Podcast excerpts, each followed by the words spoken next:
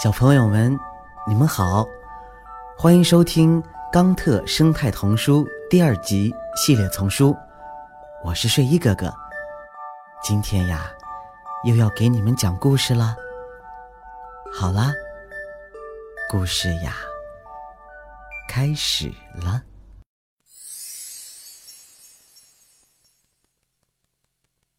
水晶宫殿。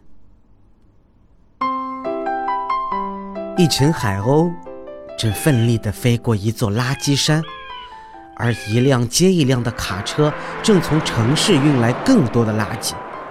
嗯，太让人吃惊了！人类都扔掉了些什么呀？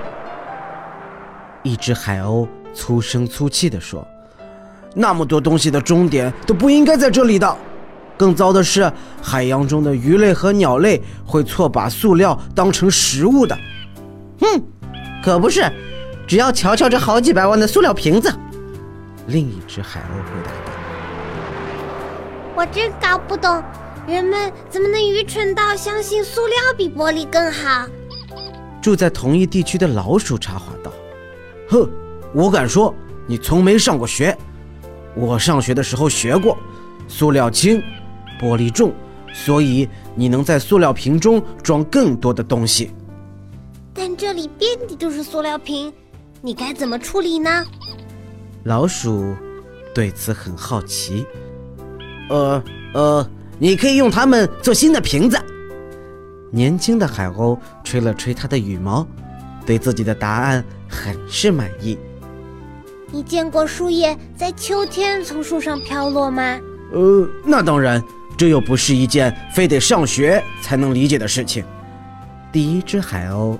嘲笑道：“那么，你见过一棵树在春季重新长出秋天掉落的树叶吗？”哼，别傻了，我们知道那是不可能的。即使是行得通，也要耗费高昂，效率低下，而且绝对不会好看。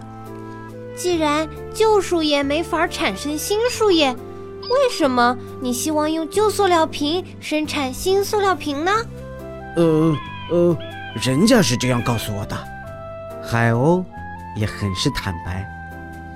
你相信别人告诉你的一切，还是让我们一起讨论，把事情做得更好吧？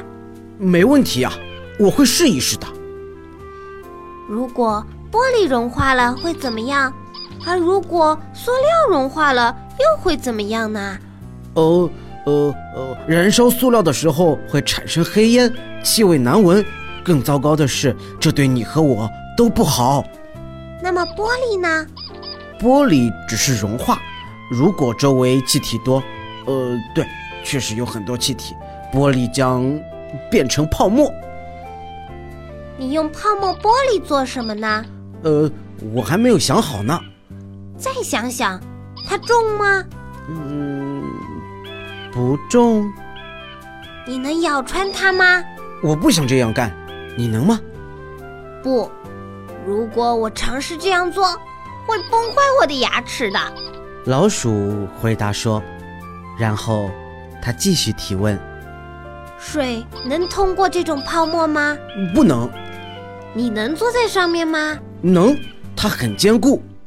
海鸥点点头，很高兴知道答案。如果把它打成碎片，你会用它做什么呢？嗯。玻璃不能被毁灭，只能变形。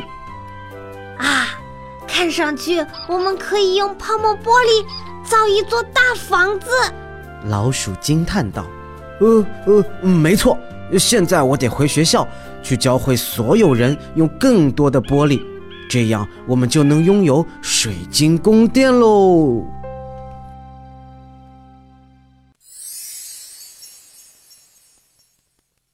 想一想，你愿意住在水晶宫殿吗？为什么呢？和爸爸妈妈讨论一下，除了瓶子和纸张，家里还有什么物品是可以循环利用的呢？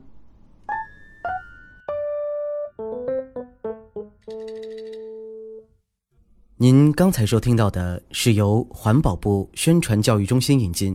学林出版社和喜马拉雅联合出品，李潇钦和黄鑫播讲的《冈特生态童书》第二集系列丛书，还有很多好听的故事，不要错过了。感谢您的收听，让我们下期再见，谢谢。